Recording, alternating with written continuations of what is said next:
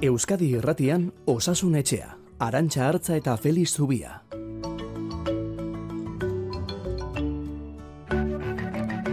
Alaxe eskatzen du igande goizak Euskadi Irratian ordu honetan osasun etxea zabaltzea eta gu horretarako pres gaude, amarrak arte. Ea zerrendan dauzkagun galdera guztiak erantzutea lortzen dugun. Egon onda izuela denoi.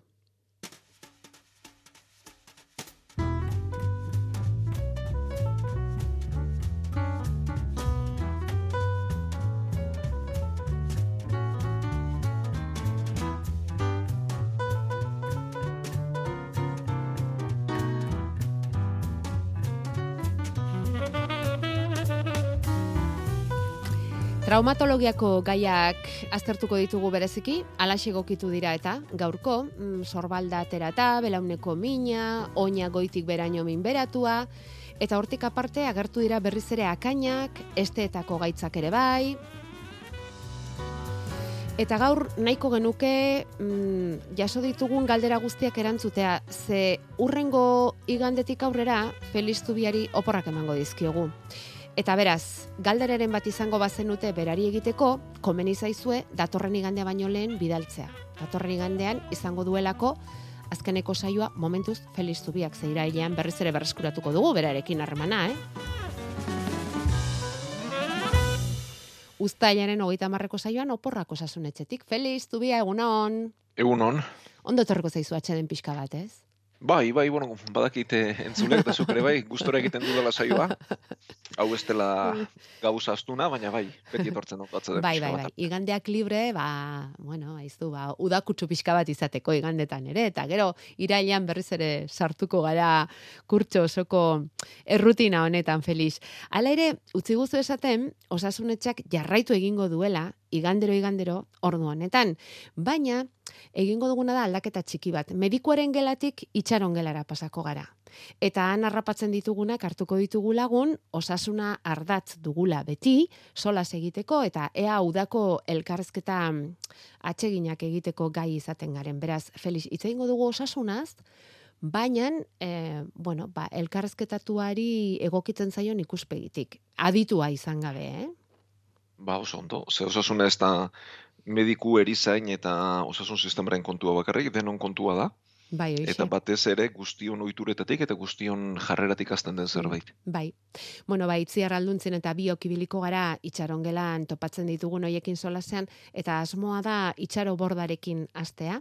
E, idazlea bera, ongi ezagutzen duzue.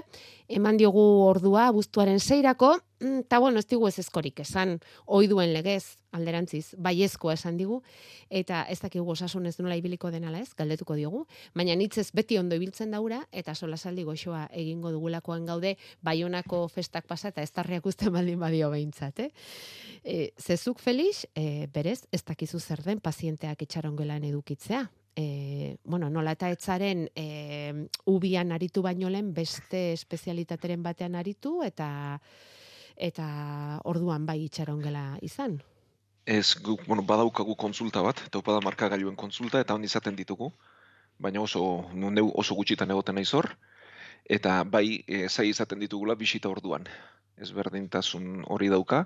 Ja, familiakoak, e, ingurukoak. Familiakoak idea bai, baina bai. pazientea bera, Ja. e, oso gutxitan tokatu zait itxaron gelan zain izatea. Eta zer da hori, e, taupada neurgailuen gela?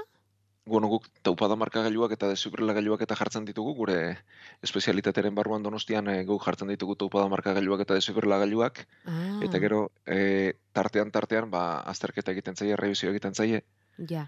eta etorri beharra dukate ikusteko ba makina ondo dabilela eta ez dutela beste gora berarik. Ah, bale, bale. Hori da bihotzeko arazoren badaukanak, eta baina bestela, ho- hoiek ez dira e, zainketa berezien unitate horretan ingresatuta daudenak, eta Ez, da. aparteko kontu bada. Hori da. Bueno, badakizu ongi, Feliz Zubia Donostia Ospitaleko zainketa berezien sailean zerbitzu buru eta inola ere ez da komeni gaixoak horritxaron gelan edukitza. Komeni da iritsi orduko hartatzea. Eta hemen ere, ez zaigu gustatzen zuek asko itxarotea. Beraz, az gaitezen gaurko zalantzak argitzen.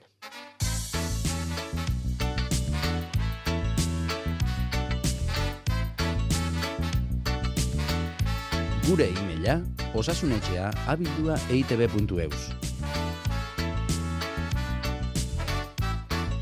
Bueno, hemen urte azkat eta oin dela asto eta sorbaldatean on, Eta urgentzitako informiak jartzeko aste betea ja besua muitzen hasteko tokan eukita. Baina e, familiko medikoa igaldetu eta esatetu nahi nargi ikusi aste betea ja besua muitzen hastia.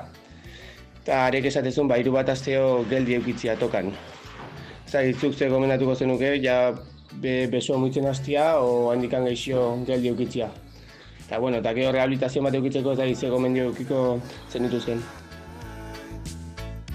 Bueno, ba, hor, entzun duzu emeretzi urteko gazte hau inguratu zaigu sorbalda aterata, eta, bueno, ba, mediku batek gomendatzen dio, aste beteren buruan mugimenduan astea, familia medikuak ez ez, felizure iritzia jakin nahiko luke, ba, akigu zauria ikusi gabe, gaixoarekin hitz egiteko aukerarik izan gabe, tankera hartzea ez dela onelakoetan arresa izaten, feliz, baina, e, bueno, pixkat, jakiteko, ez? E, besoa geldirik edukita gero noiz hasi de komeni den astea mugitzen, nola komeni den astea mugitzen, aholkuak entzungo genituzke gustura guk ere.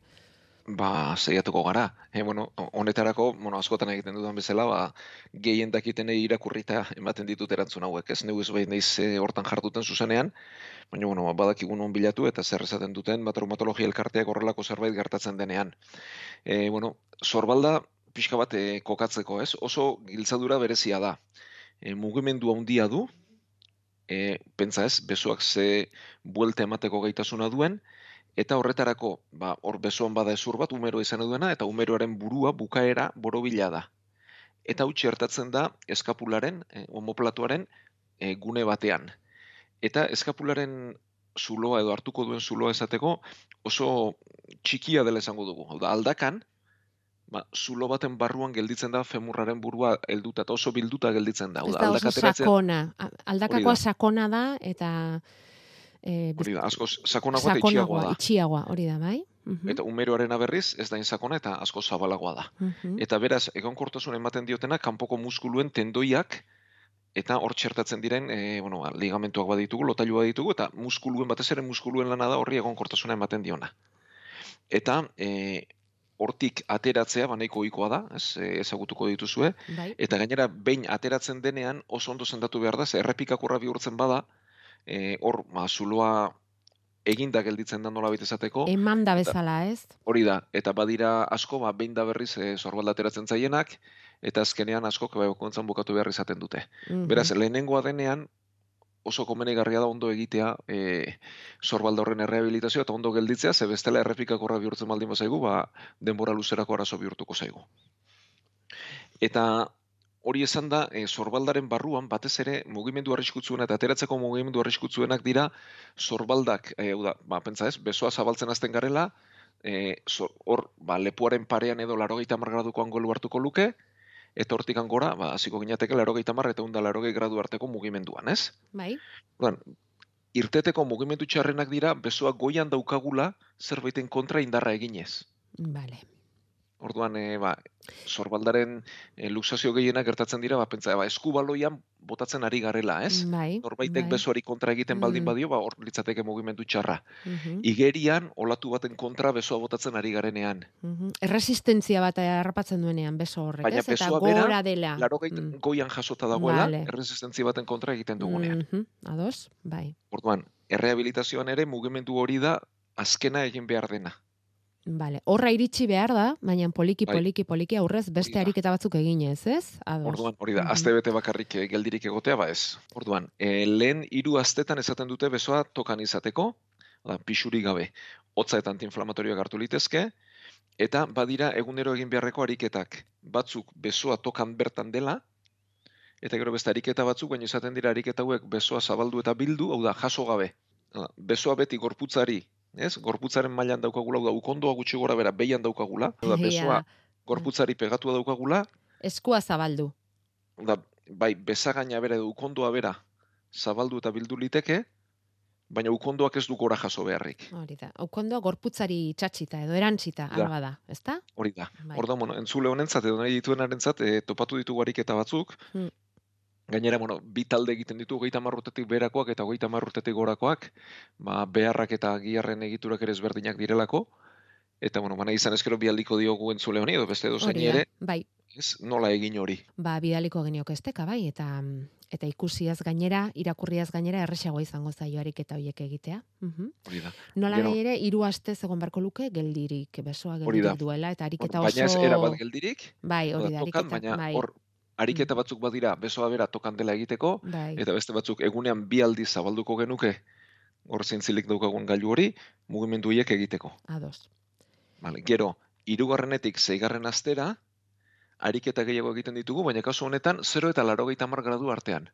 Hau da, sorbaldak, kasu honetan edo ukondoak, ez luke sorbaldaren mailak pasako. Mhm.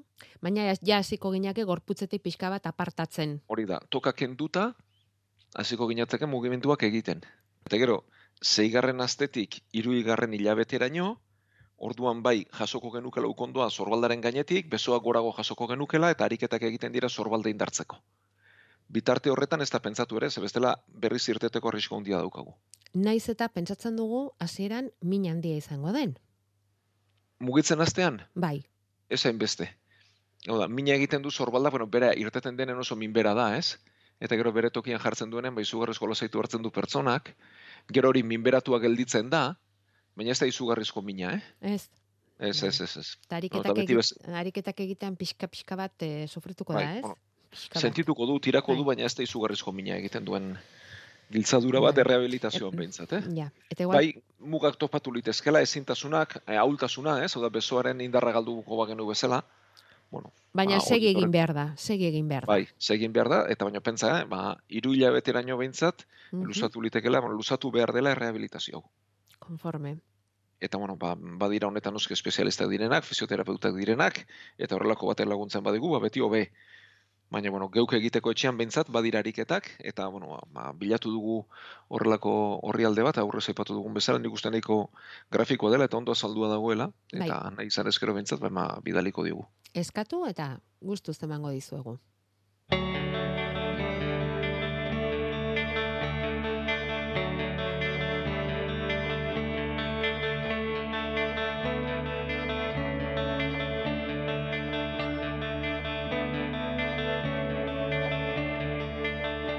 Mezuak grabatzeko bederatzi lau iru 0 bat bibi bost 0.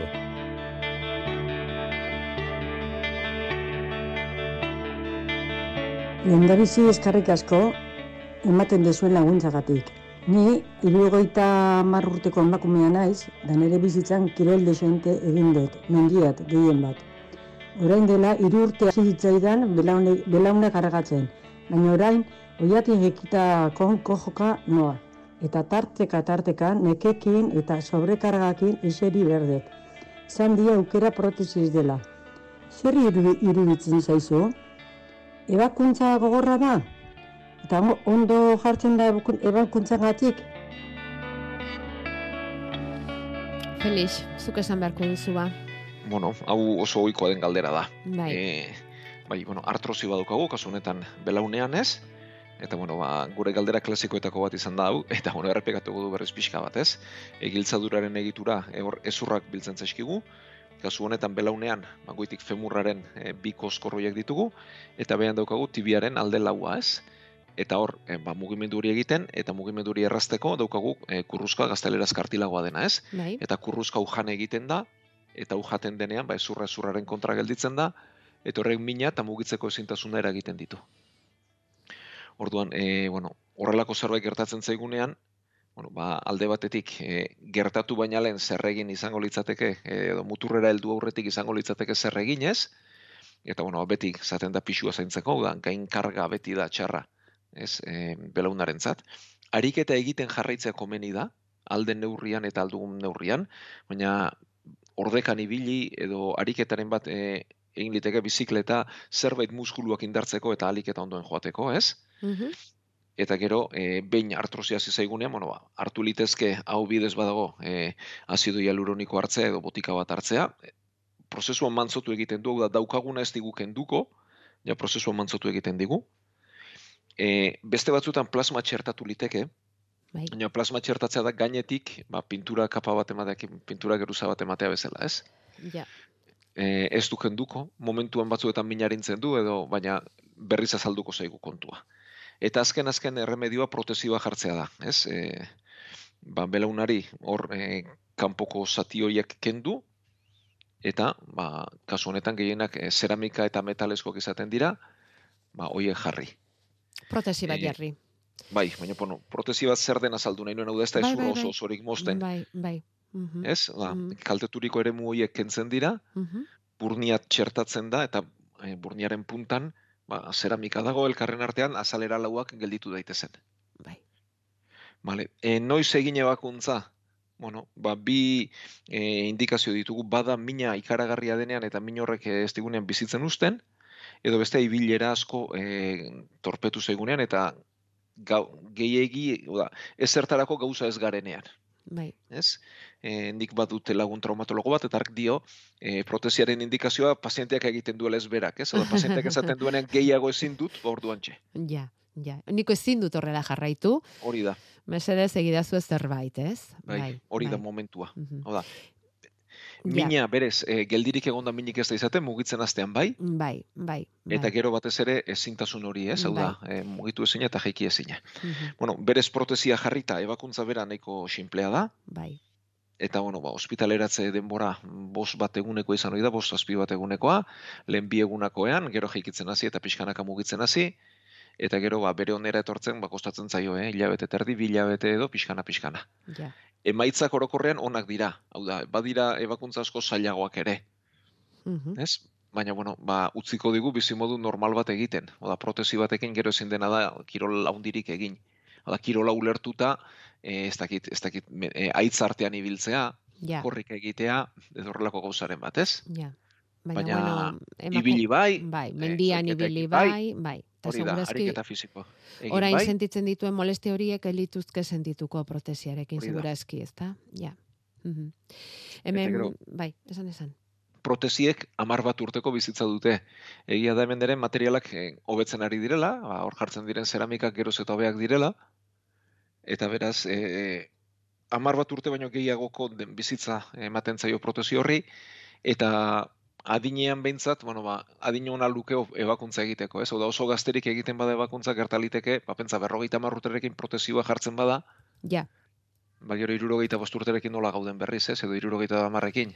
Bueno, ba, irurogeita hamar urte berez adin ona da, eta osasun arazo berezirik ez badu, ba, errez egiteko ebakuntza litzateke. mm, kortikoiden infiltrazioak ere egiten dira, Felix?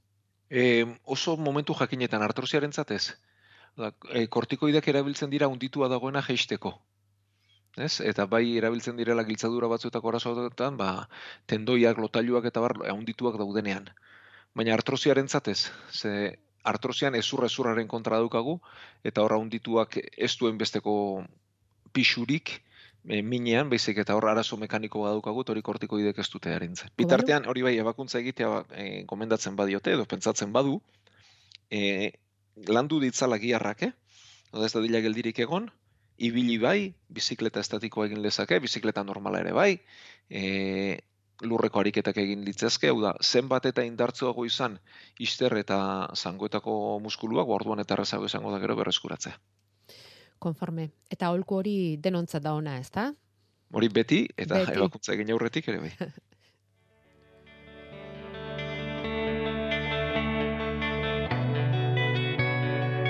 Bueno, eta traumatologiaren e, sail honetan, azken galdera Felix, ea ongi esaten dugun espondiolistesia daukan entzule ba- Espondilo listesia da bai espondilolistesia, hori da. Bai. Bueno, ba inguratu zaigu entzule bat, eta zer den hori, bueno, ba, berak, orain zehaztuko digu Felixek, eh? baina berak sentitzen duena da, hanka goitik bera minberatu egiten zaiola. Eta perrogeita urte ditu. Eta adin horretan ez dela oso arrunta hori izatea, hori da esan diotena. Edo hogei dura sesio diferente rekuperatzeko eman dizkio traumatologoak, eta eskatzen digu pixka bat sakontzeko gai honetan, Felix. Premia badaukagu eta guk behintzat, eh? bueno, ba, saiatuko gara saltzen bai. Bueno, e, bizkarrezurraren egitura baita ere, ba, saio honetan askotan azalduko dugu, baina berrituko dugu, ez? E, bizkarrezurrean ornoak dauzkagu, hau da, ba, pieza osaturiko dorre baten gixara, ba, ornoak dauzkagu, eta ornoen tartean diskoak daude. Ez? Mugikortasuna emateko eta egonkortasuna emateko. Eta ornoen tartean eta diskoen mailan ateratzen dira nerbioak. Eta guk ornoak izendatzen ditugu, ba, lepokoak e, aur, C hitza jarrita, zazpi dira, ba, C batetik C zazpira, torax mailan edo D maila jarrita amabi dira, D batetik D amabira, gerrian L jarrita L batetik L bostera dira, bost dira, eta gero e, sakro hau da ipur gaina azten den momentuan, sakroa berez ezur bakarra da, baina hor bost orno eh, elkarri lotuak daude orduan S batetik S bostera izendatzen ditugu. Orduan, guk kode hauek erabiltzen ditugu izendatzeko arazoak non dauden. Mhm, ados. Orduan kasu honetan L bost S bat mailan baldin badauka, horrek esan nahi du azken eh, gerriko, eh, orno lumbarraren eta lehen sakroaren artean daukala arazoa. Bai, zeberak hori detaile hori ere pasa digu bai. Bai. Eta espondilolistezia esaten zaio, orno bat bestearen gainean mugitzen denean. Hau da, berez dorre baten antzeko egitura osatzen da, da ez da guzti zuzena, eh? baditu bere kurbak eta kurba natural hoiei esker, ba, pixu harintzen da eta e, mugikortasuna e, irabazten du bizkarrezurrak, baina e, gehiegi mugitzen denean esaten zaio espondilolistezia, da, orno bat bestearen gainean aurrera joan da dago. Ah, bale. Ez daude pare-parean. Ez daude pare-parean. Eta horrek noski gainontzeko egiturak ere tira egiten ditu, eta kasu honetan gertatzen zaiona da eskerreko aldean nerbioa harrapatzen duela. Ah, eta horregatik Eta dauka min hori. Eze bat mailan ateratzen den nerbioa, nerbio ziatikoa da. Hor, e, hor, adar horrek gero goitik bera bidea egiten du, Mhm. ipur ma- e, zailaren atzetik ateratzen da, e, izterraren atzetik buelta ematen dute gero aurrera etortzen da, eta oinaren e, puntaraino iristen da. Eta bueno, bat, baita ere, iztegia osatzeko, e, lumbagoa edo lumbalgia esaten zaio gerriko minari, eta ziatik esaten zaio mina oinetara edo gorputzadarrean zabaltzen denean. Beruntz zabaltzen Bai, denean. Horren kasu honetan, ziatika badaukagu. Bale, Horrek harrapatua. bale. Orduan, e, bos maila daude espondilolisteziarenak, e, bat eta bi mailak arinak dira, eta bosgarrena larria da. Minaren Eta- arabera? Ez, e, mugimenduaren arabera. Bale. Hau da, ornoa mugitu den ba, mugimenduaren Ah, bale, arabera. Bale. Da honek e, arrazoi asko izan ditzazke, ez? Hau da, zergatik mugitu da orno bat bestearen gainean? Bueno, batzuk bapatekoak dira, e, izan liteke kolpe baten ondorioz, e, austura baten ondorioz, tumore baten ondorioz, baina beste kasu batzutan berriz e, pixkanaka gertatzen den zerbait da. Hau da, kolpe txikiak, posturak, e, eten, hau da, izan liteke edo etengabeko tira bat dagoelako, da, tirain bat dagoelako, ez? Bai. postura txar bat, e, mugimendu bat, baina txikia eta mantendua, edo izan liteke bat eta hundia. Bai. Kolpe bat, ebakuntza bat, edo horrelako zerbait. Hortan, berrogeita hamar urterekin, horrelako kolperen bat espada, ez bada istripu bat izan, ez bada horrelako zerbait izan, ba, pixkanaka saltze horrena oraindik ere egia da garaiz dela saltzeko. Ja. Baina, bueno, bazaldu zaio. Orduan, zer egin? Bueno, e, guzti honetan eta egitura guzti hau e, egonkortuz eta osatuz ez dugu aipatu, baina muskuluak daude. Eta bizkarrezurraren oreka oso oso garrantzitsua da, ez? Hau da, e, baditugu muskulu batzuk atzerantz tiratzen dutenak, beste batzuk aurrerantz, beste batzuk bueltaka, e, muskulu asko eta asko eta asko daude bizkarrezurran txertatuz eta oreka emanez. Eta bizkarrezurreko min asko eta askoren jatorrian muskuluak daude. Posturak eta egokitzeak. Orduan, e, espondilolistezi badenean, ba, botikak emalitezke minaren kontra, eta badaude ariketak egonkortzeko eta muskuluiek indartzeko eta gehiago aurrera egin ez dezan. Hoiek izango dira berak aipatzen dituen Hori da. hauek? Bai. Hori da, orduan berari gomendatu diotena da, ba, fisioterapia mota bat, muskuluiek egonkortzeko, ezurra egonkortzeko eta min hori arintzen den ikusteko. Mhm. Hala espalitz, azken erremedioa beti, bizkarrezurra bere tokia, hau da, ezurra bere tokira ekartzea da. Ebakuntza bat egin liteke. Baina, Baina, bizkarrezurreko ebakuntzek... eh, Bai, ez dakit. emaitzak e, zailak dituzte. Bai. Eta zailak dituzte aurrez aipatu dugun horregatik, ez? E, ebakuntza bat egiten denean lehen muskuluen desoreka baldin bazegoen, oraindik ere e, okerragoa gelditzen da. Ja. Hau da, edozein ebakuntzaren ondorioz, beti muskuluak e, ahulduko zaizkigu eta beti desoreka bat sortuko dugu. Eta aurrez desoreka bat baldin badago, ba gehiago. Eta bizkarrezurreko kasuetan, ba, batzuetan bai, oso garbia da ebakuntza zein den eta puntu jakin batekoa denean errazago egiten da, baina beste kasu askotan ez da erraza. Eta lehen belaunaz hitz egin dugun bezala eta emaitzak onak diren bezala, ba bizkarrezurrean ez dira inerrazak izaten. Ja. Eta hau ze izaten da, e, Felix, mm, agerraldi bat, minaren agerraldi bat, ala... Lehenik eta behin bai. Beti izango du min hori, e, gehiago gutxiago, beti hor egongo da min hori. e, behin es, espondilolistezia ez da desagertzen, hau da, mugimendu ez da desagertzen. Arindu litekena da nervioak eh, jasaten duen presioa. Vale. Hau da, e, hor bai haunditua dagoela, Hor nervio harrapatuta dago, baina nervioren harrapaketa horren inguruan bai handitu badagoela, handitu hori jetxi liteke, Mhm. eta posturen bitartez eta mugimenduaren bitartez nervio hori bere tokira ekarri liteke.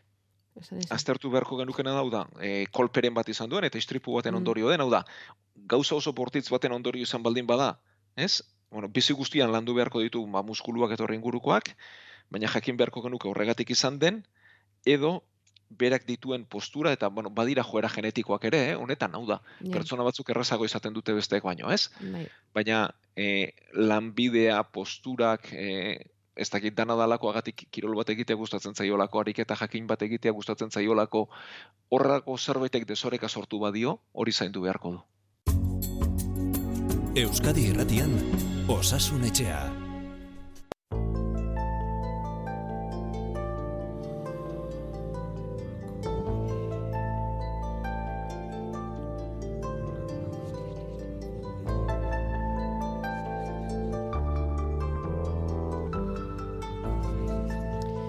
Bueno, eta mm, labur baldin bada ere, Feliz, em, hau lehen ere uste dut aurten gudan aipatu duzuela, akainen edo kapasten gaia etorri zaigu, ba ote dagoen zerbait, repelente naturalen bat edo galdetzen du hemen, ba, senarra egun bat bai eta urrengoan ere bai, bakastekin eta etortzen e, zaion emazte batek e, gorputzera ez erakartzeko hainbeste kapasta ez erakartzeko moduluen bat ba ote dagoen. Bueno, akainak edo garrapatak edo bueno, honek ere izendapen bat baino gehiago ditu eta badago horrelako zerbait Felix?